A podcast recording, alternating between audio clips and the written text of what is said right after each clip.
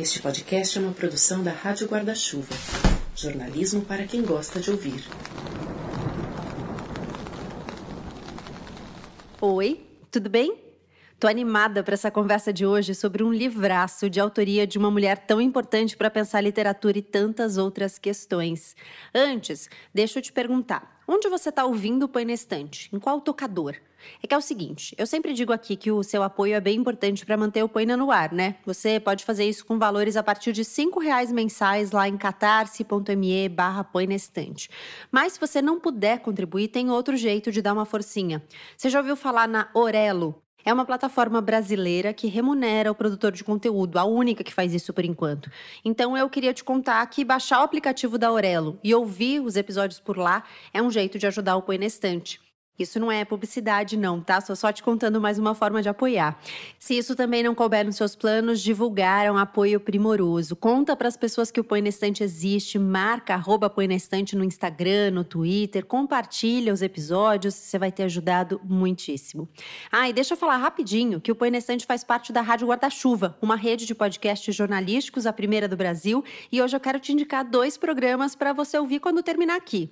O Budejo, podcast que leva o Cariri aos seus ouvidos, tem trazido conversas divertidas para a gente espairecer, desopilar, dar umas boas risadas em meio ao caos. E eu quero te indicar também o Vida de Jornalista, do Rodrigo Alves. No último episódio, ele entrevistou ninguém menos que a Maju Coutinho para falar sobre a trajetória dela e sobre os 50 anos do jornal hoje. Tá bem legal. Acabou aqui, vai lá dar o play. Bora para nossa conversa? Esse podcast é apresentado por b9.com.br.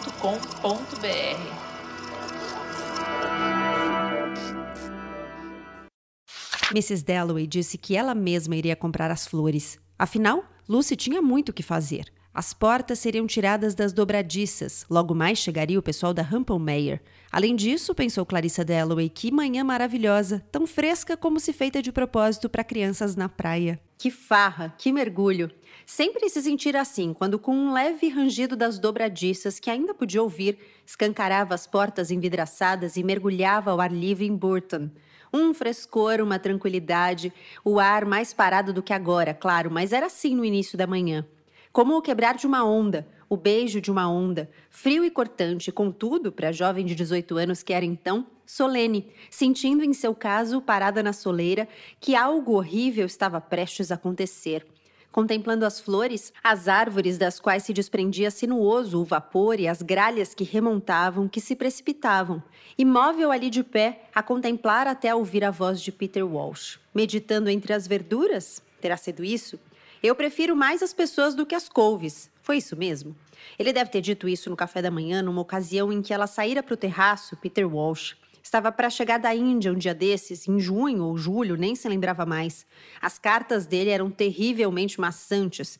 Só se salvavam suas tiradas. Seus olhos, seu canivete, seu sorriso, sua rabugice, e enquanto milhões de coisas haviam desaparecido para sempre, que curioso isso, algumas tiradas, como aquela a respeito de repolhos. Ela se crispou ligeiramente no meio-fio enquanto passava o furgão de Dirtnall. Que encantadora essa mulher, pensou Square Purvis, que a conhecia como se conhece alguém que mora ao lado de Westminster. Com um quê de pássaro, de gaio, verde azulado, ligeiro, vivaz, embora tivesse mais de 50, ficado grisalha depois da doença. Ali estava ela empoleirada, sem jamais notá-lo, esperando para atravessar, muito aprumada. Pois quando se mora em Westminster, quantos anos já? Mais de 20. Dava para sentir. Clarissa estava convencida, mesmo no meio do tráfego ou caminhando à noite, uma quietude, ou solenidade peculiar, uma pausa indefinível, uma expectativa, mas também podia ser o coração afetado pela gripe, como diziam, antes das batidas do Big Bang. Lá vem elas. E então ressoaram. Primeiro uma advertência musical, depois a hora, irrevogável. Os círculos plúmbios dissolvendo-se no ar. Que tolos somos, ocorreu-lhe ao atravessar a Victoria Street. Só Deus sabe porque a gente gosta tanto disso, por que vê isso dessa maneira, cria tudo isso, constrói isso ao nosso redor, desfazendo e refazendo tudo a cada instante. Porém, mesmo as mulheres mais enxovalhadas, as indigentes mais miseráveis, sentadas nos degraus de entrada, arruinadas pela bebida, também faziam o mesmo. Não era algo que se podia resolver, disso tinha certeza, com leis do parlamento, e exatamente por esse motivo Elas amam a vida. Nos olhos das pessoas, em seus passos gingados, cadenciados, arrastados, no alarido e no tumulto, nas carruagens, nos automóveis, nos ônibus, nos furgões, nos homens sanduíche que avançavam oscilantes, nas bandas de música, nos realejos, no triunfo e no repique, e no estranho zumbido de um aeroplano no alto, era bem isso que ela amava: a vida, Londres, esse momento de junho. Um dia na vida da aristocrática Clarissa Dalloway, que vai dar uma festa. Ela é uma senhora da alta sociedade, ela sabe organizar uma recepção, ela tem um marido e uma filha. Clarissa sai para comprar flores. Ela prepara a casa, ela orienta as empregadas, ela passeia por Londres. Mas a cidade e os personagens são só a moldura do que se passa dentro de Clarissa. Ela pensa, reflete, sente, reflete, conta, reflete, lembra, reflete. Um fluxo de consciência denso, difícil e pesado, como os anos do entreguerra quando essa história acontece. O passado é violento e o futuro é incerto. O presente é um amontoado de consequências do que já foi. Por vezes é delírio, por vezes é monotonia. Miss Dalloway, de Virginia Woolf, é tema do sexto episódio dessa temporada, que já começou.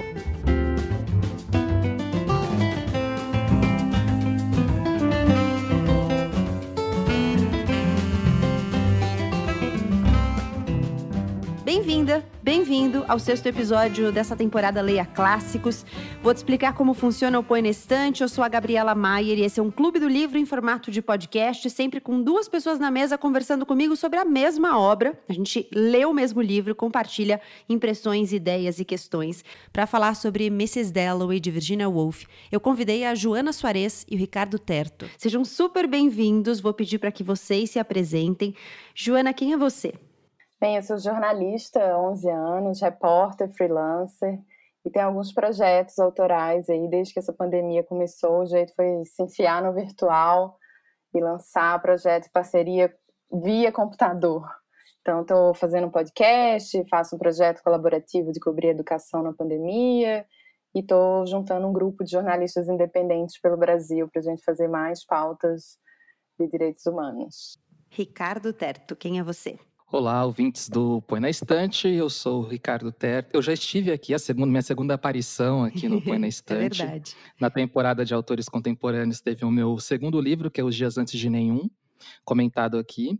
E eu fiz, né, eu comentei no final sobre o livro também. Eu tenho três livros. O primeiro se chama Marmitas Frias. O segundo é esse, né, que, que é, fez parte aqui do, do, do Põe na Estante, que é o Dias Antes de Nenhum. Os Dias Antes de Nenhum, e o terceiro saiu em janeiro pela Todavia, é um livro de ensaios e se chama Quem é essa gente toda aqui?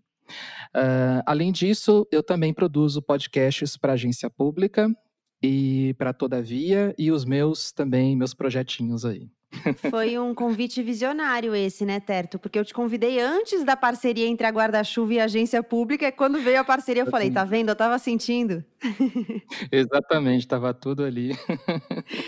Muito bem. Pronto para acontecer. Quero começar perguntando para vocês se vocês já tinham lido este livro e se já tinham lido Virginia Woolf. Bem, não tinha lido Virginia, já queria há algum tempo, e esse livro também não. Foi em janeiro comecei a lê-lo.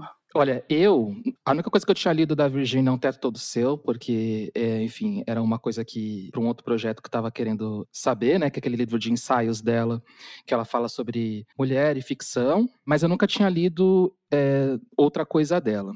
Eu sei, inclusive foi uma experiência muito interessante, eu decidi não, não ter contato nenhum com nenhuma resenha, crítica e nada antes de ler esse livro, e é assim que eu faço com clássicos especificamente. Com literatura contemporânea, eu gosto de ter opinião, mas com clássico não. Eu quero saber e depois ver se bate, sabe? Assim, com o que é já descrito aí. Antes de falar do livro propriamente, vamos falar da nossa experiência de leitura, porque assim, eu já tinha é, lido esse livro, um trecho desse livro, nunca tinha lido ele inteiro, e eu li duas vezes para essa conversa. E a minha primeira experiência com ele, a primeira leitura, foi muito difícil tive dificuldade de terminar o livro, assim, eu, falava, meu Deus, esse livro não acaba nunca. E a minha segunda leitura, acho que porque eu já conhecia o livro, ele foi muito melhor e eu terminei amando o livro. E minha, na primeira leitura eu tinha gostado, mas não tinha amado, não. Então eu queria perguntar para vocês como é que foi a, a, experiência de leitura, até porque é, é, difícil, né, ler livro que é esse fluxo de consciência, assim. Quando você não entra no fluxo de consciência do narrador, da narradora, é difícil você continuar ali. Como é que foi para vocês isso? É, olha, foi difícil. Eu não tive essa segunda lida, mas eu quero, porque eu sinto também que a segunda leitura vai me trazer. É, primeiro, eu, eu li em duas partes, né? Eu li lá no, no comecinho, quando teve o convite para gravação. E aí eu li, só que assim, eu, eu, na época eu pensei assim, ah não, deve ser a pandemia, não estou conseguindo me focar e tal. Eu não consegui entender, eu demorei para entender sobre o que que era o livro. Aí depois passou, deixei na gaveta e aí mais para agora eu resolvi reler. Só que aconteceu uma coisa muito interessante que foi assim: eu assisti um filme recentemente chamado Retrato de uma Mulher em Chamas. E esse filme, ele bateu muito com a leitura, e eu não sei, ele meio que desenca... por causa do, do, do tema, ele acabou desencalhando a leitura para mim, então eu achei bem interessante. E a coisa do fluxo de consciência é difícil mesmo, ainda mais quando são múltiplos fluxos de, de consciência, e meio que ela não dá nenhum ela não dá nenhum, nenhum refresco para você, assim, você vai de repente você se sente meio perdido, mas depois de, de um certo tempo aí, de uma certa cena, do, vou falar de cena, né, eu entendi sobre o que era o livro, aí eu comecei a gostar, assim, eu, e aí gostei muito, assim, mas ainda eu acho que eu preciso de uma segunda leitura para ter, para capturar, assim, talvez até uma terceira para capturar, assim, todos os elementos, de verdade. É, eu pretendo fazer essa segunda leitura, mas daqui uns cinco anos, eu preciso me recuperar. Vamos ter um distanciamento aí, né? Exatamente, porque foi intenso, assim, foi um momento de, eu até partilhei alguns momentos com a Gabi no WhatsApp, falei, Gabriel, ela. Então, assim, entre amor e ódio desse livro em alguns momentos, sabe? Porque tem hora que você não conseguia mais, é realmente muito intenso o fluxo de consciência ali, e a gente tem o nosso próprio fluxo de consciência, né? Eu costumo viajar muito lendo os livros, assim, de repente eu me perco no meu fluxo de consciência pensando em outras coisas, então viajar no dela e nos meus foi muito difícil. Nunca tinha lido nem nada com, que tivesse, né? Igual já teve outro episódio aqui do Põe na Estante falando sobre o fluxo de consciência de Clarice. Até falei que vou ler para ver se, se o, a minha questão foi com a da Virgínia ou se qualquer fluxo de consciência seria muito difícil. Mas nunca tinha lido nenhum livro assim e para mim foi foi um desafio enorme terminá-lo. Tanto que eu comentei aqui que eu li a primeira vez em janeiro, mas terminei de ler tem duas semanas, assim, foi realmente indo e voltando no livro em muitos momentos. E até que no meio do livro, assim, eu desisti de entender quem estava narrando, quem eram os personagens. Eu falei, ah, vou levar isso aqui. Quando eu estiver muito perdida, eu, eu volto. Mas não dá para você ficar tentando racionalizar o livro o tempo inteiro. Acho que você tem que deixar fluir, viajar, sei lá. É, eu acho que é total isso, fluir, assim, deixar fluir. É, e tem uma coisa que, que é também é interessante disso, que eu li no celular. Eu li, tem um aplicativo do Kindle, então eu li no celular. Então, quando você falou essa coisa que a gente tem um próprio fluxo de consciência, porque no celular ainda tem aquela coisa de. Notificação, né? uma notificação aqui de ter uma, um troço, um negócio assim. Eu falei assim, gente. É, foi difícil, foi um exercício. É a segunda vez, por favor, vá no papel, viu? Porque. Vai no papel, é, tem que ir no papel. É difícil mesmo, concentrar de desse jeito. Bom, eu também demorei um pouco para entender na minha primeira leitura do que era afinal o livro, né? Do que se tratava afinal o livro. É, a gente basicamente acompanha um dia na vida da Clarissa Dalloway, só que ela vai, a história vai e vem, né? Então ela vai encontrando personagens e aí você entra, é, são como apostos ali, em que você vai entrando um pouco mais na vida daquele personagem, descobrindo quem ele é, o que, que ele fez e tudo mais. E aí chegou uma hora, assim, que teve até. Foi engraçado, porque o Terto te, me mandou uma mensagem quando a gente estava falando da gravação. Ele falou: Nossa, quanto personagem tem nesse livro, né?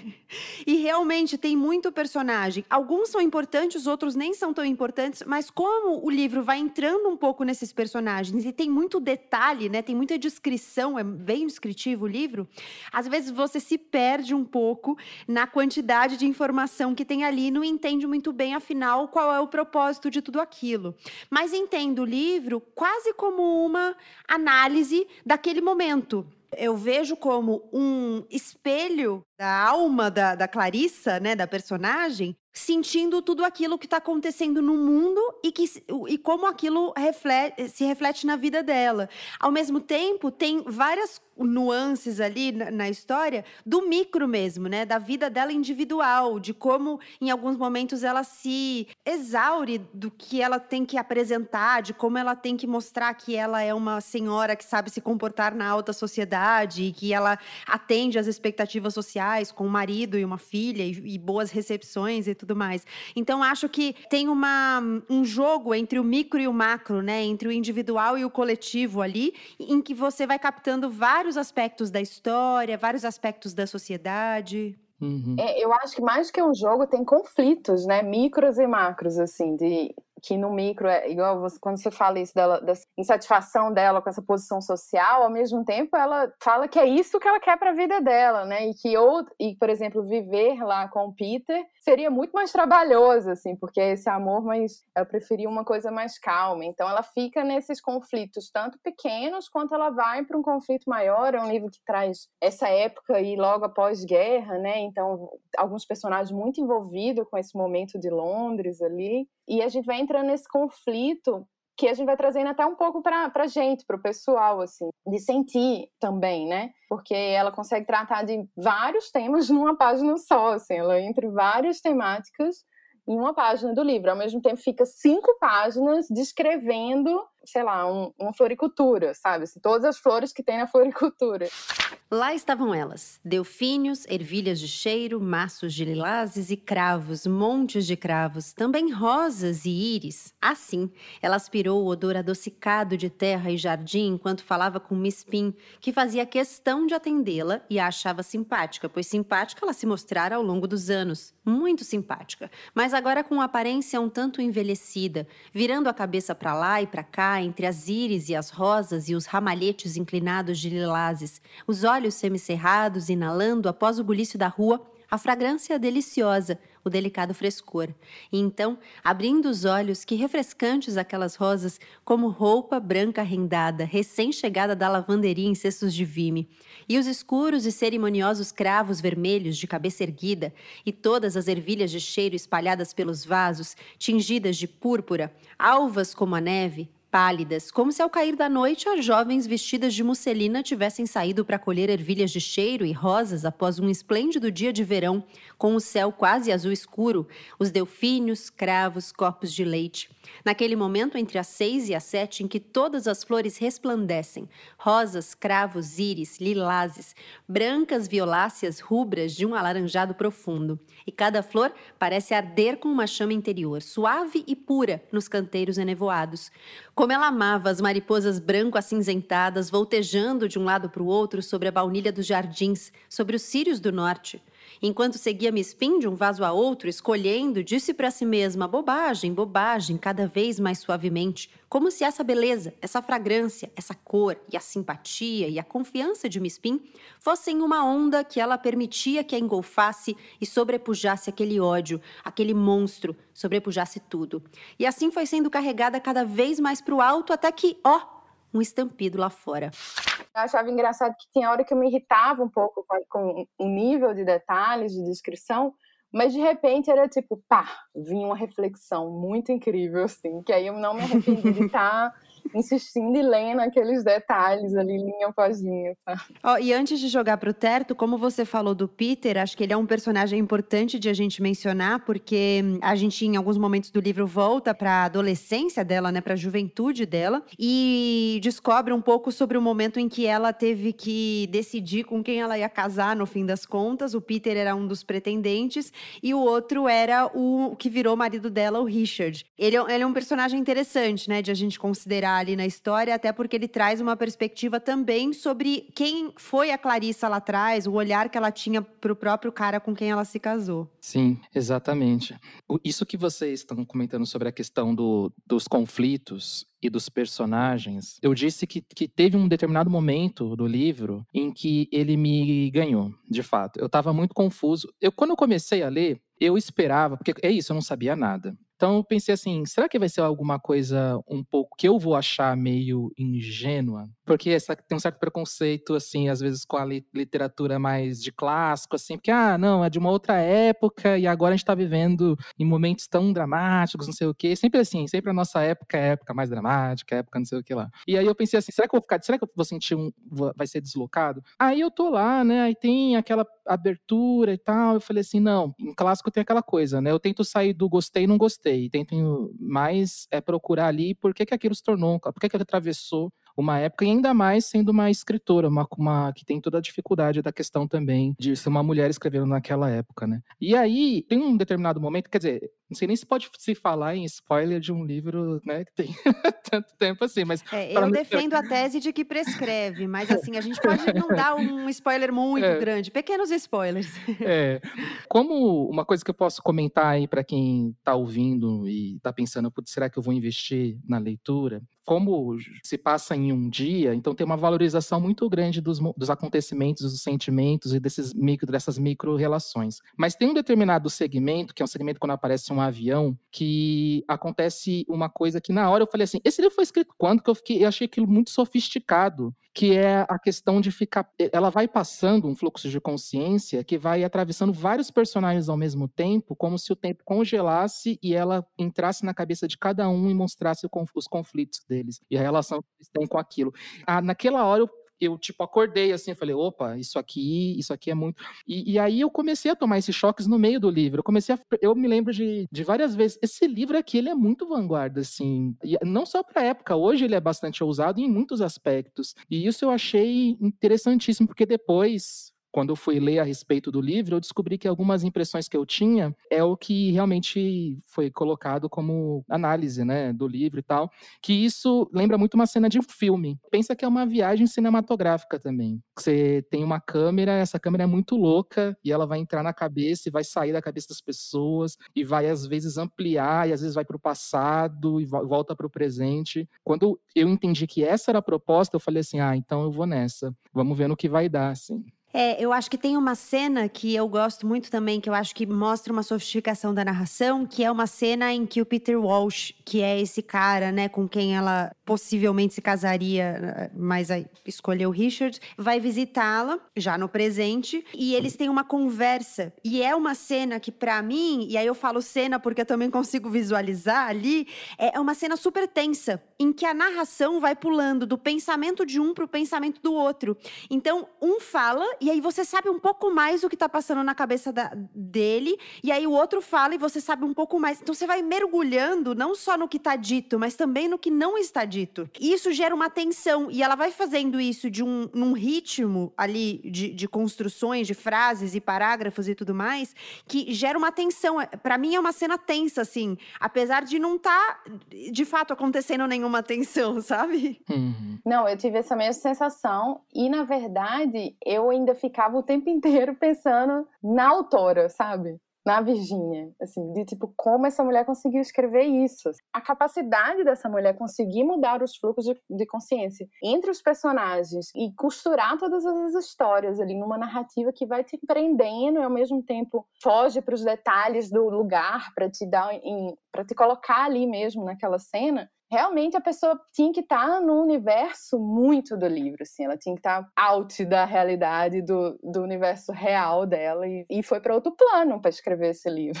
sabe? Tem passagens muito bonitas mesmo, assim, tem coisas muito bonitas. A passagem que para mim também foi o momento que eu falei, isso aqui foi escrito quando? Do amor, né? Que ela fala do amor, a relação amorosa entre ela e outra personagem, e como aquilo é construído, e nossa, aquilo realmente me arrepiou muito, essa, essa outra cena. Não há como negar, ocorreu a Clarissa. Ele é encantador, perfeitamente encantador. Agora me lembro de quão difícil foi me decidir e, afinal, do motivo por ter me decidido a não casar com ele naquele verão horrível. Mas é tão surpreendente que esteja aqui nesta manhã, exclamou ela, pousando as mãos uma em cima da outra sobre o vestido. Lembra, prosseguiu, de como as venezianas costumavam bater em Burton? É verdade, disse ele, e também se recordava de tomar o café da manhã sozinho, muito constrangido ao lado do pai dela, que havia morrido e ele não escrevera para Clarice. Mas jamais se dera bem com o velho Perry, um velho alquebrado e lamuriento, pai de Clarissa, Justin Perry. Muitas vezes gostaria de ter me dado melhor com seu pai, disse ele. Mas ele nunca gostou de ninguém que. dos nossos amigos, disse Clarissa, e quase mordeu a língua por tê-lo assim lembrado que Peter, uma vez, quisera se casar com ela. Claro que queria, pensou Peter, e isso quase me dilacerou o coração também, pensou. E sentiu-se invadido por seu próprio pesar, que se ergueu como a lua sobre um terraço espantosamente bela à luz agonizante do dia. Nunca mais fui tão infeliz, pensou ele. E como se estivesse de fato sentado naquele terraço, aproximou-se mais de Clarissa, estendeu a mão, ergueu-a, deixou que caísse. Sobre ambos pairava aquela lua. Também ela parecia estar sentada ao lado dele no terraço sob o luar. Agora está sob os cuidados de Herbert, disse ela. Nunca vou lá. Então, exatamente como acontece em um terraço ao luar, quando alguém fica constrangido por estar entediado, mas como o outro continua sentado em silêncio, muito quieto, contemplando com a tristeza a lua, sem querer conversar, e a pessoa mexe o pé, limpa a garganta, examina um adorno na perna de ferro de uma mesa, afasta uma folha, mas não diz nada. Assim fez Peter Walsh. Afinal, por que voltar dessa maneira ao passado? pensou. Por que fazê-lo retomar tudo isso? Por que fazê-lo sofrer quando ela já o atormentara de modo tão infernal? Por quê?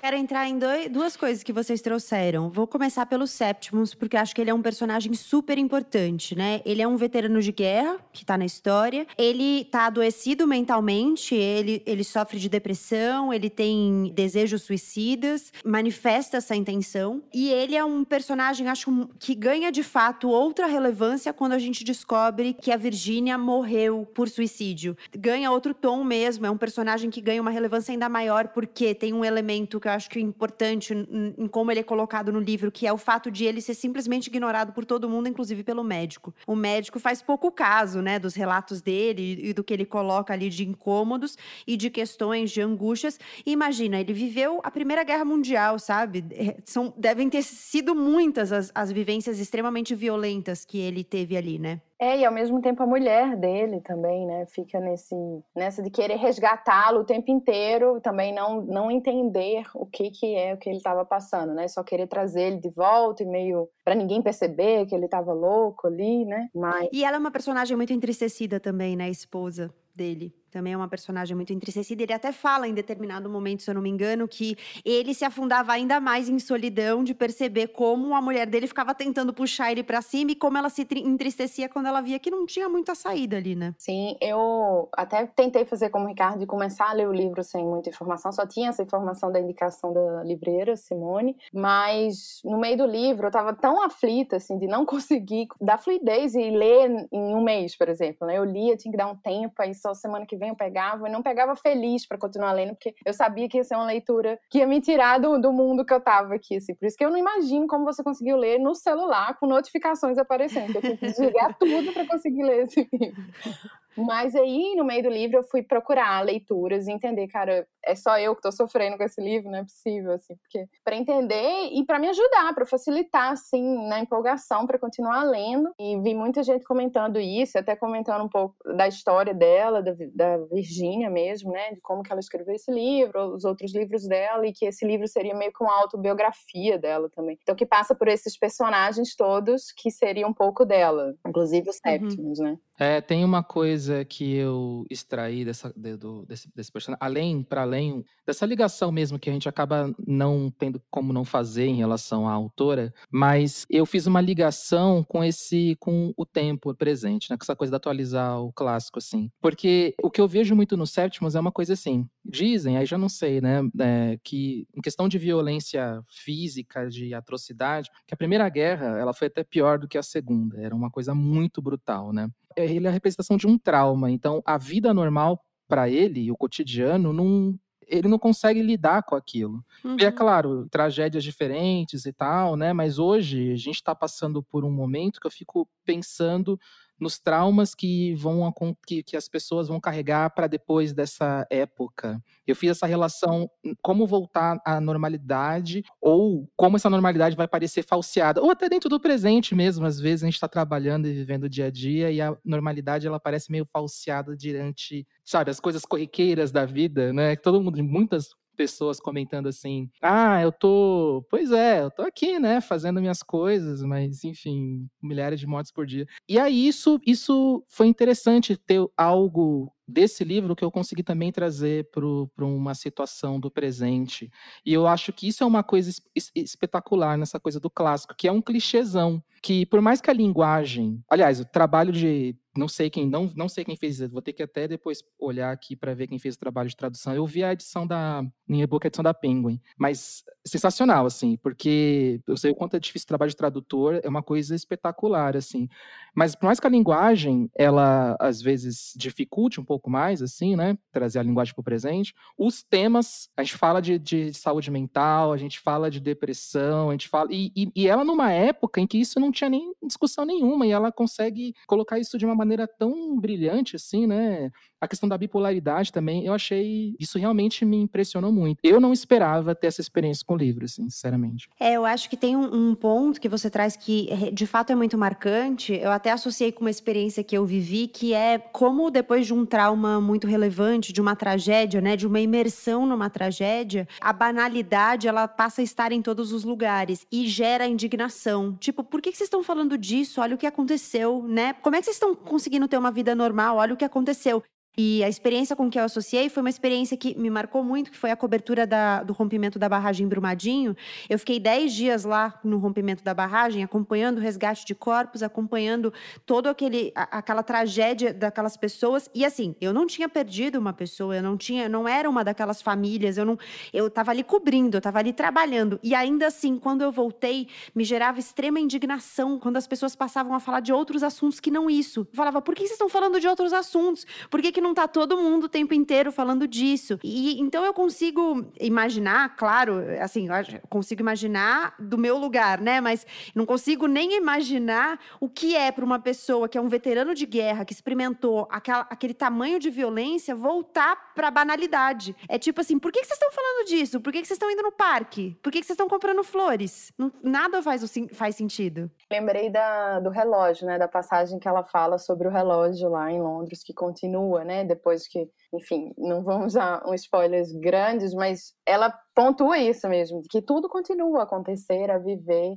dependendo do que está acontecendo aí no micro e no macro individual e coletivo. E eu associei isso muito com a pandemia que a gente está vivendo, que no ano passado eu tinha essa mesma sensação de que, cara, não dá para falar de outra coisa, não dá para fugir dessa temática. Só que aí quando a gente está há um ano nessa temática, sabe assim? Tipo, e aí ainda muito pior agora, né? Na verdade, o não dá para fugir era para ser agora, mas tá todo mundo fugindo, né? Não tem mais ninguém achando que não que precisa só falar disso, porque a gente não consegue mais falar só disso, né? Uhum. É, virou um, uma situação assim em que inverteu muito a chave, porque a, como a sensação de impotência é muito grande, então você acaba se sentindo, sentindo que você deve se focar naquilo que você consegue fazer. E às vezes o que você consegue fazer é o que está ao seu redor, né? Dentro dessa, desse universo.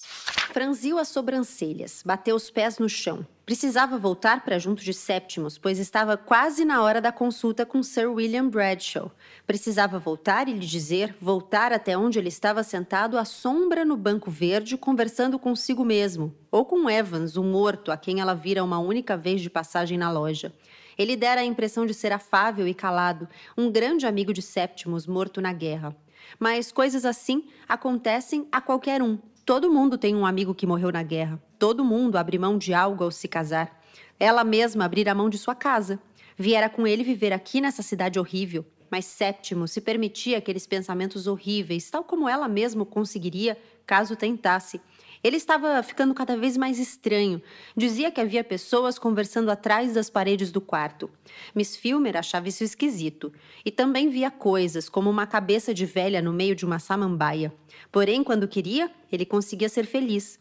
Eles foram a Hampton Court no alto de um ônibus perfeitamente felizes. Todas as florzinhas vermelhas e amarelas no meio da relva, como lâmpadas flutuantes, e então conversaram e tagarelaram e riram, inventando histórias. De repente ele disse: Agora vamos nos matar. Quando estavam de pé à beira do rio e ele o contemplava com a mesma expressão que ela vira em seu olhar quando passava um trem ou um ônibus.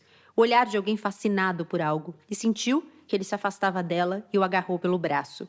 No entanto, ao voltarem para casa, ele se mostrou perfeitamente calmo, perfeitamente sensato, e argumentava por que deveriam se matar, dizendo o quão perversas eram as pessoas. Como podia vê-las inventando mentiras à medida que cruzavam por eles na rua? Ele sabia tudo o que elas pensavam, disse, sabia de tudo. Ele conhecia o significado do mundo, disse. Bom, eu quero trazer uma outra personagem que eu acho super importante, que é a Sally. Terto mencionou ela, que é, ela é uma, uma amiga de juventude da Clarissa Dalloway. Elas eram muito amigas, tem um, um enamoramento aí na história, um amor que se mistura com amizade, ninguém sabe exatamente o que é. Em alguns momentos você acha que é uma coisa, em outros momentos você acha que é outra. Mas, sobretudo, eu acho que tem uma marcação aí de posicionamentos políticos trazidos por essa personagem que eu acho muito relevante porque inclusive eu acho que são muito da Virgínia. Quando você lê outras coisas da Virginia Woolf, você vê que talvez ela tenha muito dessa, dessa mulher que está colocada na história. Então eu acho ela uma personagem maravilhosa, porque inclusive ela é a pessoa que tira a Clarissa Dalloway da bolha a Miss Dalloway, né, que ainda não é Miss Dalloway quando é jovem, é só Clarissa, ela tá naquela bolha de aristocracia e a Sally é a pessoa que fala assim: Oi, amiga, hello, tem todo um mundo aqui fora, estão acontecendo várias coisas. E ela propõe coisas totalmente revolucionárias sobre relações, sobre afetos, sobre propriedade privada. Tem uma cena maravilhosa, né? Que ela fala ela, que elas tinham planos de abolir a propriedade privada. Acho, é, acho ela uma personagem muito cativante, assim. Sim, acho que a Sally tem até um pouco do que a Carissa não tinha, né? Assim, de, a gente sente falta na personagem da Carissa, que ela tinha tudo para ser se ela tivesse, por exemplo, ficado com o Peter, né? E aí a Célia é um pouco isso, e depois a Célia aparece e a gente né, já muda tudo um pouco, assim, no final. A Clarice é meio apática às vezes, né? É. Eu senti isso, assim. Mas, ao mesmo tempo, eu acho interessante como a Virginia coloca, a autora, assim, essas questões que você está falando, de, de, uma maneira que a gente interprete. Por exemplo, sim, próprio, esse próprio carinho ali entre Sally e a Clarissa, cada um vai dar uma interpretação para aquilo, né? Ela não, não, não, não toca nisso. Rolou e acabou. Vamos, Total. Vamos, né? É uhum. muito legal isso. Sim, é a gente que fica viajando, né? É, tem uma beleza, uma sutileza, e tem, acho que nessa, nessa, nessa parte, nessa, enfim, são várias linhas, né, paralelas sendo contadas, mas acho que nessa camada é o mais próximo que eu vi também de uma coisa que é um certo humor, assim. Sim. É, surge ali um humor que tudo é meio, inclusive isso torna ela uma personagem que tem uma certa leveza, porque tudo é muito endurecido, tanto que parece, na minha, na minha cabeça, são sempre quadros, né?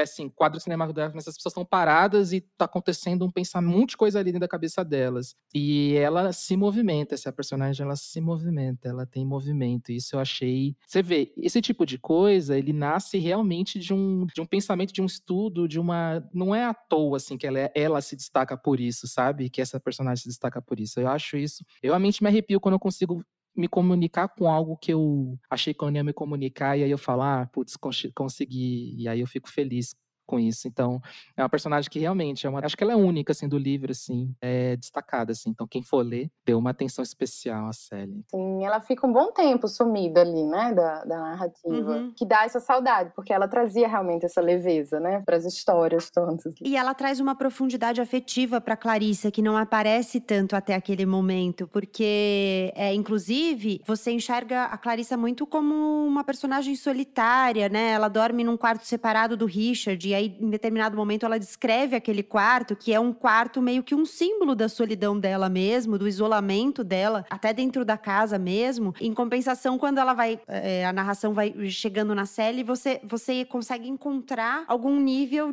de calor humano, porque, inclusive, a narração, ela mergulha um pouco na questão de que a... Vir, a ó, eu confundindo a, a personagem e a autora.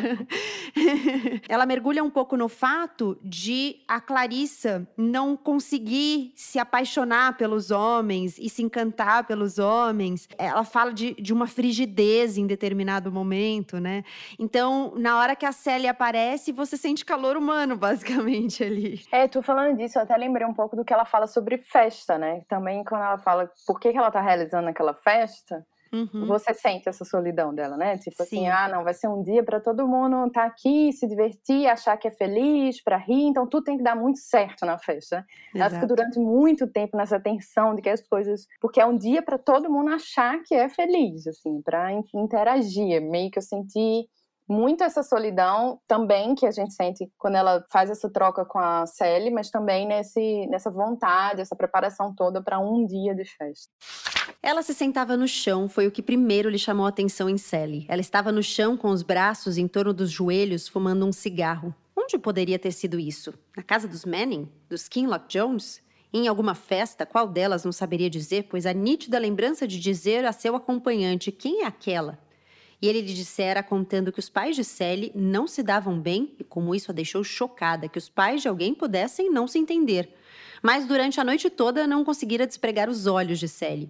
Era de uma beleza extraordinária, do tipo que mais lhe atraía, morena, de olhos grandes, com essa qualidade que, por lhe faltar, sempre despertava sua inveja uma espécie de abandono, como se ela pudesse dizer o que quisesse, fazer o que quisesse, uma qualidade bem mais comum em estrangeiras do que em inglesas.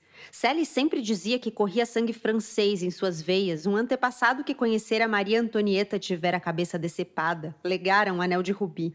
Talvez naquele verão ela tivesse vindo se hospedar em Burton, chegando intempestivamente e sem um níquel no bolso, uma noite depois do jantar e desconcertando de tal modo a pobre tia Helena que essa jamais a perdoou. Tinha havido alguma discussão em sua casa. Ela literalmente não tinha um níquel na noite em que apareceu, tivera de empenhar um broche para chegar lá. Sair às pressas, impulsivamente. Ficaram conversando noite adentro. Foi Sally quem lhe fez notar pela primeira vez o quão protegida era a existência que levava em Burton. Ela nada sabia sobre o sexo, nada sobre os problemas sociais. Certa vez viram um velho morto caído no campo e vacas logo após terem parido. Mas a tia Helena não gostava que se discutisse, fosse o que fosse, quando ganhara de Sally um livro de William Morris, tivera de encapá-lo com papel pardo. Lá ficavam elas, horas e horas, conversando no quarto que ocupava no alto da casa, falando da vida e de como iriam consertar o mundo. Pretendiam fundar uma sociedade que abolisse a propriedade privada e chegaram até a redigir uma carta que não foi enviada. As ideias eram de Sally, claro, mas logo ela também se entusiasmou, lendo Platão na cama antes do café da manhã, lendo Morris, lendo Shelley sem parar. Tem uma melancolia, né, assim, que começou a gritar muito, crescente, assim, ela vai, começa nos pequenos sinais, assim, e aí ela vai, vai entrando. Outra dificuldade, assim, que eu também tive com o livro em, em um determinado momento, não foi só o fluxo, mas também porque dependendo do meu humor no dia eu não, eu não conseguia, sabe, falar, ah, não, hoje eu vou deixar passar. porque tem, Muito, tem. Muita tristeza. Tem, tem bastante é tristeza. É melancólico mesmo, acho que melancolia é uma boa palavra para o livro. É, mas eu nem acho que as pessoas devem, por exemplo, desanimar de, de ler por achar que é triste. De jeito nenhum. É, porque, na verdade, não, é uma melancolia que ensina, né, ali, é um aprendizado também, é uma coisa bem didática sobre vários assuntos, que ela consegue passar de uma forma muito sutil, né? A morte, que eu tenho uma relação também de muito estudo com a morte, muita pesquisa com a morte, e achei muito interessante a forma como ela coloca na ficção, porque eu acho que a ficção é o melhor lugar para se falar de morte numa sociedade que é um super tabu, né? Assim, e que tem filmes e livros que falam de uma maneira que a gente, não, não estamos falando sobre a morte, vamos só comentar isso aqui. E ela faz isso um pouco, né? Faz ensinar a vida, assim, de como a morte ensina a gente a viver de alguma forma. E ela fala sobre isso, né? Matar um personagem, matar uma história, uma, um sentimento, muito para saber o que que tá vivo, quem que é a gente aqui agora eu senti muito o livro o tempo inteiro do, do aqui e agora, né? Vamos viver esse dia de festa, vamos viver enquanto o relógio está tá passando ali. E, ao mesmo tempo, uma fuga da realidade dela, né? Quando ela se perde nos detalhes de descrever cenas, eu, eu sentia que ela estava fugindo de uma realidade, de uma discussão ali com, com Peter, por exemplo, de entender que alguma coisa podia sair do lugar, porque ela tem essa rigidez, né, com, como mulher da sociedade que tem que cumprir um papel ali. Realmente, é, essa questão da morte, ela é isso, ele, ele conversa, né? É um livro que conversa com você e conversa com você de, um, de uma forma, às vezes, muito profunda e que Assim, é claro, dependendo, dependendo da idade, das experiências que a pessoa passou na vida, ela vai ter uma ligação diferente com esse livro. Mas, dependendo das experiências que você passou, é uma conversa muito profunda que às vezes você ainda não teve com ninguém. e, e, e, o livro te traz isso, porque, sabe, ela fala de uma maneira tão natural, são personagens que às vezes parecem meio singelos assim, de repente há um questionamento muito sincero sobre, ah, existe isso, talvez não exista, sei lá, Deus, talvez o que exista é isso aqui. Uhum. Do nada, Sim. assim, você tá, tipo, atravessando a esquina e, de repente, eu tenho isso aqui. É, exato. E por trás de tudo isso havia essa azáfama de cartões de visita e agradecimentos, toda essa polidez social, esfalfando-se com buquês de flores, presentinhos. Fulano de tal estava indo para a França, era indispensável que levasse uma almofada inflável. Que desperdício de energia, todo esse incessante intercâmbio mantido por essas mulheres, mas era algo genuíno nela, algo que fazia por um enchento natural. Estranhamente, ela era uma das pessoas mais céticas que havia conhecido. E era bem possível essa era uma teoria que havia engendrado para explicá-la, tão transparente em certos aspectos, tão inescrutável em outros. Era bem possível que dissesse a si mesma, uma vez que somos uma raça condenada, acorrentada a um navio em via de naufragar, quando jovem, a leitura predileta dela era Huxley e Tyndall, os quais apreciavam tais metáforas náuticas. Uma vez que tudo não passa de uma piada sem graça, Vamos ao menos fazer nossa parte, mitigar o sofrimento dos companheiros de prisão, de novo Huxley, decorar a masmorra com flores e almofadas infláveis, sermos tão decentes quanto possível. Esses fascínoras, os deuses, não acabariam vencendo, pois ela tinha a noção de que os deuses, que nunca desprezavam uma oportunidade de ferir, frustrar e prejudicar as vidas humanas, ficavam seriamente desconcertados quando, mesmo assim, alguém se comportava como uma dama essa fase veio logo após a morte de Sylvia, aquela história horrível. Ver a própria irmã morrer por causa da queda de uma árvore, a culpa era toda de Justin Perry, de sua negligência. Diante de seus olhos, uma jovem que também estava prestes a se lançar na vida, a mais talentosa delas, Clarissa sempre dizia, era mais do que suficiente para amargurar uma pessoa. Mais adiante, ela não se mostrava tão segura, talvez. Achava que não havia deuses, ninguém a ser responsabilizado. E por isso desenvolveu essa religião para ateus, na qual se fazia o bem por amor à bondade.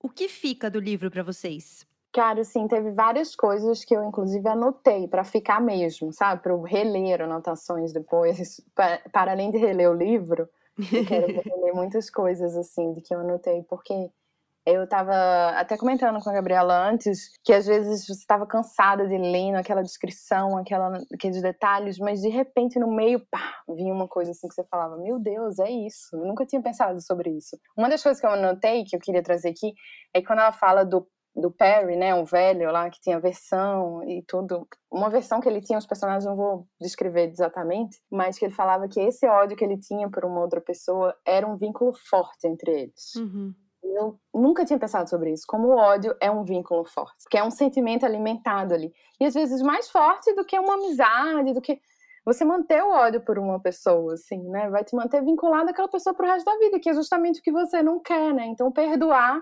comecei a pensar no perdão nesse sentido, que o perdoar é se desfazer do vínculo de uma pessoa que te fez mal, por exemplo, né? Eu achei isso lindo e forte, e no meio de um, de um monte de coisa ali você ver como que ela perpassa as temáticas de uma forma que, que aí vai depender muito da experiência de cada um, na leitura do dia de cada um, do humor, como o Terto falou, né? De que na hora aquilo vai te tocar, assim, ou pode passar despercebido. Eu não sei se passou para vocês, por exemplo. Essa passagem agora que você falou, eu, eu, eu me lembro que eu tive uma, uma sensação, sim, por ela. Para mim, o que ficou foi um. Acho que é isso, estou fazendo uma ligação com o presente, mas o que ficou foi essa, essa ligação, essa, essa conexão, essa, essa, esse, esse desejo, essa talvez desejo humano, tal, de conexão. E que o que eu acho muito interessante é que os, todos os personagens eles estão próximos, mas eles não compartilham, por, mesmo que eles conversem. Mas são raros os que compartilham daquele universo. Por exemplo, quem vê o Septimus na rua não sabe o que ele está passando, a Clarissa, eles estão muito presos, cada um dentro da sua própria jornada, e tem uma distância, eles estão próximos e estão distantes ao mesmo tempo. Então eu comecei a pensar muito sobre, aí ele trazendo para o presente, sobre esse momento que, por exemplo, a gente está conversando aqui, nós estamos é, ao mesmo tempo afastados, né? Uma conversa por um meio digital e que estamos trabalhando por meio digital, algumas pessoas, outras não. É, mas eu estou pensando muito sobre essa conexão humana, a rede humana, sabe? Tipo, a rede de sentimentos e afetos humanos, assim. Eu sou muito curioso pelas pessoas, é por isso que eu virei é, escritor, e esse livro me tocou aí, me tocou nessa, mesmo que as coisas que não têm uma resolução, e é isso que eu acho interessante também. Não tem que ter, né? A vida realmente não tem resolução. É. E aí o perto que você falou é exatamente o perto localizado, né? Assim, um passou Isso. do lado do outro, cumprimentou. Isso. Não é o perto do sentimento e do fluxo de consciência, menos ainda, né? O que Exato. agora eu vou passar na rua pensando o que, que aquela pessoa está pensando.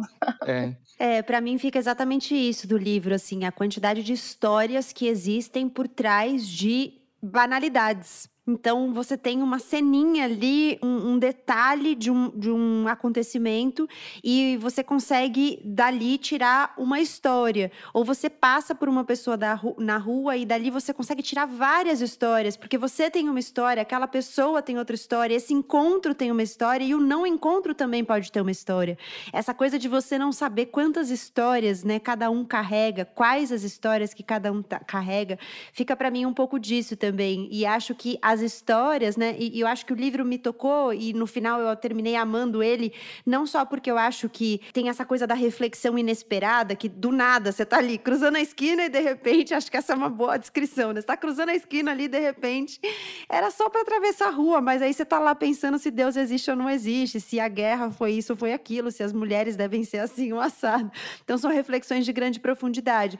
Mas além disso, assim, eu acho que eu terminei amando o livro porque é um livro sobre histórias e sobre como as histórias têm uma potência de conexão quando a gente sabe das histórias. Porque você fica pensando, se essa pessoa, esse personagem, soubesse da história desse outro personagem, talvez eles tivessem uma conexão muito profunda. Mas na verdade ninguém nem sabe da história um do outro. Então, como as histórias têm, eu vejo as histórias com um potencial muito grande de conexão. Então, acho que para mim fica um pouco disso assim. É, e só um comentário final assim nessa questão de data de construção para quem, por exemplo, ah, eu quero. Quem, quem, tem interesse em escrever, né? E quer ver várias possibilidades é, diferentes de escrever, isso, isso é muito interessante pensar que uma história, um clássico, inclusive, ele pode ser construído através não da ação, mas da hesitação.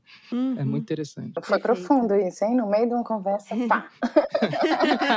é igual a Virgínia. Tá fazendo a Virgínia. É. ah, Momento queria, Virgínia. Eu queria indicar também o filme As Horas vocês assistiram? Maravilhoso. Assisti. Uhum. Ah, assistiu depois, né? Não, o As Horas eu assisti há, há, há muito acho tempo. Que há muito tempo. Acho que na época que tava. É, então, porque cinema, é um filme antigo, mas é, é um pouco do.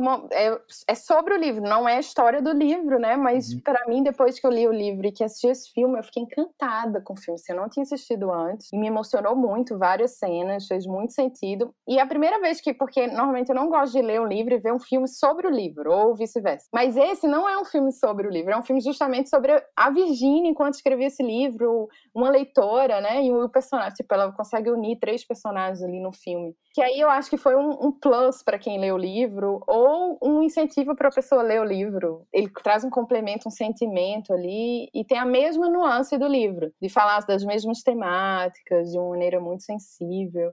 E eu guardei uma frase que fala assim: ó, a gente não encontra paz fugindo da vida. É uma frase que ficou para mim do filme, aí não é do livro. E a abertura do livro, que eu acho uma abertura maravilhosa, né? Que começa falando: Miss Dalloway disse que ela mesma iria comprar as flores. E no, no filme é a própria personagem que fala, né? Então ela fala: I'll buy the, the flowers myself. Eu mesma vou comprar as flores, né? Que eu acho uma imagem muito bonita e que diz muito. Tipo, é uma frase que ela fala: ela mesma vai comprar as flores. Nessa frase está contida muita coisa. Seu único dom era conhecer as pessoas quase por instinto, refletiu ao retomar o passo. Se a colocassem num aposento com mais alguém, suas costas se arqueavam como as de um gato, ou começava a ronronar. Devonshire House, Bath House, a casa com a cacatua de louça, já vira todas iluminadas alguma vez. E lembrava-se de Sylvia, Fred, Sally Seton, tanta gente, e de dançar a noite inteira, e das carroças se arrastando rumo ao mercado, e de regressar de carro para casa através do parque, Lembrava-se de certa vez ter jogado um xelim no Serpentine. Qualquer um, porém, era capaz de recordar. O que ela amava mesmo era isto, aqui, agora, diante dela. A senhora gorda no táxi. Fazia alguma diferença então? perguntou-se, caminhando em direção a Bond Street. Fazia diferença se ela inevitavelmente iria deixar de existir por completo? Mesmo com a sua ausência, tudo isso vai continuar. Era algo para se lamentar ou havia consolo em ver na morte o fim de tudo? De algum modo, porém, nas ruas de Londres, em meio ao fluxo e refluxo das coisas aqui e ali, ela sobreviveria. Peter sobreviveria. Viveriam um no outro, ela fazendo parte, não tinha dúvida, das árvores em sua casa. Daquela casa ali tão feia, caindo aos pedaços como estava, sendo parte daqueles que jamais conhecera. Estendendo-se como uma névoa por entre as pessoas mais próximas, que a alçavam em seus ramos, tal como vira as árvores alçarem a névoa, porém muito mais dispersa sua vida, ela mesma. Mas o que tanto cismava diante da vitrine de Hatchards? O que tentava recuperar? Que imagem de pálida aurora no campo enquanto lia no livro aberto. Não temas mais o sol ardente, nem do inverno a gélida fúria. Ultimamente, a experiência do mundo havia feito brotar em todos, homens e mulheres, uma fonte de lágrimas, lágrimas e sofrimentos, coragem e resistência, uma postura perfeitamente aprumada e estoica. E outro incentivo aí para a galera para ler o livro, para pensar em festa, né? Já que a gente não está podendo fazer festa, pensar no preparo aí de uma festa, nos mínimos detalhes, e aí você vai sonhando com, com um dia a gente poder ir comprar flores para fazer, enfeitar a sala, para chamar os amigos, para festejar e viver um dia feliz, né? Muito bem. Bom, tem várias edições. É um livro publicado em 1925. Tem várias edições disponíveis. A edição que eu li, que é uma edição que eu amo, é, é tem uma tradução do Cláudio Alves Marcondes, a edição da Cosac Naif, da coleção, a Cosac Naif extinta, editora, coleção que eles tinham das mulheres modernistas. Eu tenho a coleção completa, é uma coleção incrível, são os livros de capa dura, um papel maravilhoso, e, e é uma capa bonita. Eu tenho até uma amiga que fala, ah, é aquela capa que parece capa de sofá, né? e parece um pouco, é uma estampa meio capa de sofá. Essa edição tem 200 páginas, o texto em si tem um textinho de apoio no final, mas o livro em si tem 200 páginas. Então, acho que pode ser uma dica boa se você quiser buscar essa coleção. Talvez hoje ela custe um pouco Exatamente. O Terto está mostrando aqui na nossa gravação a, o Contos Completos da Virginia Woolf, que tem também dessa edição, né? O Miss Dalloway é uma capa cinza estampada e o Contos Completos é uma capa vermelha estampada. Se você tiver interesse, quiser procurar, eu acho que essa coleção deve custar um pouco cara hoje, porque a editora não existe mais, mas pode ser uma opção. O Terto leu a edição da Penguin, né? Você falou? É, eu também. É, a coleção dos clássicos deles também é, são ótimas traduções também, eu recomendo muito. A gente já falou de outras edições da Penguin nessa temporada, acho que pode ser uma boa opção também. Joana Soares, Ricardo Terto, um prazer conversar com vocês. Muito obrigada. Vamos terminar com a autopromoção? Onde é que as pessoas encontram vocês? Arrobas, conexões? Vendam seus peixes aí. Ah, eu adorei, eu que agradeço, porque eu escuto o Poina há, há um bom tempo e tava doida. Essa é íntima, chama de Poina é íntima. tava doida para participar, né? Porque a gente fica participando quando tá escutando, você só não me escuta. e eu sou Joana, arroba Joana Soares no Instagram, no Twitter, e meus, tem lá meus projetos também, o que eu faço, as reportagens. Acho que o lugar mais fácil de entrar em contato e de me acompanhar é pelo Instagram, que de vez em quando eu preciso fechar, porque estou fazendo algumas matérias tensas, mas outros momentos eu abro, então tá aí. Eu estou muito feliz, me chame aí outras vezes e vamos partilhar leituras sempre. Ó, oh, eu recomendo muito que sigam a Joana, porque ela tem muitos projetos, é uma pessoa de muitas ideias. Ela dá vários cursos sobre ser jornalista freelancer, que é uma, um perrengão. e ela troca muito sobre isso. O Cirandeiras podcast está nos tocadores, recomendo também. Enfim, são vários os projetos aí que valem a pena de ser olhados com atenção. Obrigada, Gabi. Terto. Agradeço muito aí o convite, a conversa, as trocas, bem legal. Tá aqui no Põe na Estante, agora vou chamar de Põe, agora eu já sou íntimo, porque na segunda vez. É, é... muito íntimo. Bom, eu sou eu no, no Instagram sou arroba Terto Ricardo, no, tá, no Twitter também. Eu tenho minha página onde eu escrevo de vez em quando algumas crônicas no Facebook. Aquele é um lugar, você que é jovem, talvez não se lembra, tem um lugar chamado Facebook. Ainda tem umas pessoas lá. E aí tem minha página. Você também pode me encontrar nos meus livros, disfarçado lá de uns personagens, eu tô lá procura aí Marmitas Frias, ou Os Dias Antes de Nenhum, que já foi recomendado aqui, ou Quem é essa gente tudo aqui. Que é isso, o escritor gosta de escrever, mas gosta de ser lido também. Então, tá aí é o meu peixe. É, vou abrir a sessão das leituras de mulheres, viu, Terto? Um prazer enorme te conhecer aqui também. Ah, nosso prazer enorme também. Volta lá na segunda temporada do Põe Estante também, para você ouvir a conversa sobre Os Dias Antes de Nenhum, com o Olga Mendonça e a Carla Bigato. Foi uma conversa muito legal também, então recomendo que você volte aí na segunda temporada para ouvir. Joana, Terto, obrigada e até a próxima. Até, até um cheiro. É isso, chegamos ao fim de mais um episódio dessa temporada Leia Clássicos. Eu sou a Gabriela Maier, cuido da produção, do roteiro, da edição do Põe na Estante. O Vitor Coroa é responsável pela mixagem e o Arthur Maier faz as capas dos episódios. Muito obrigada pela sua companhia. Não esquece de espalhar o Põe na Estante por aí. A gente se encontra de novo em 15 dias, combinado? Na segunda sexta-feira de maio. Obrigada pela companhia. Até lá!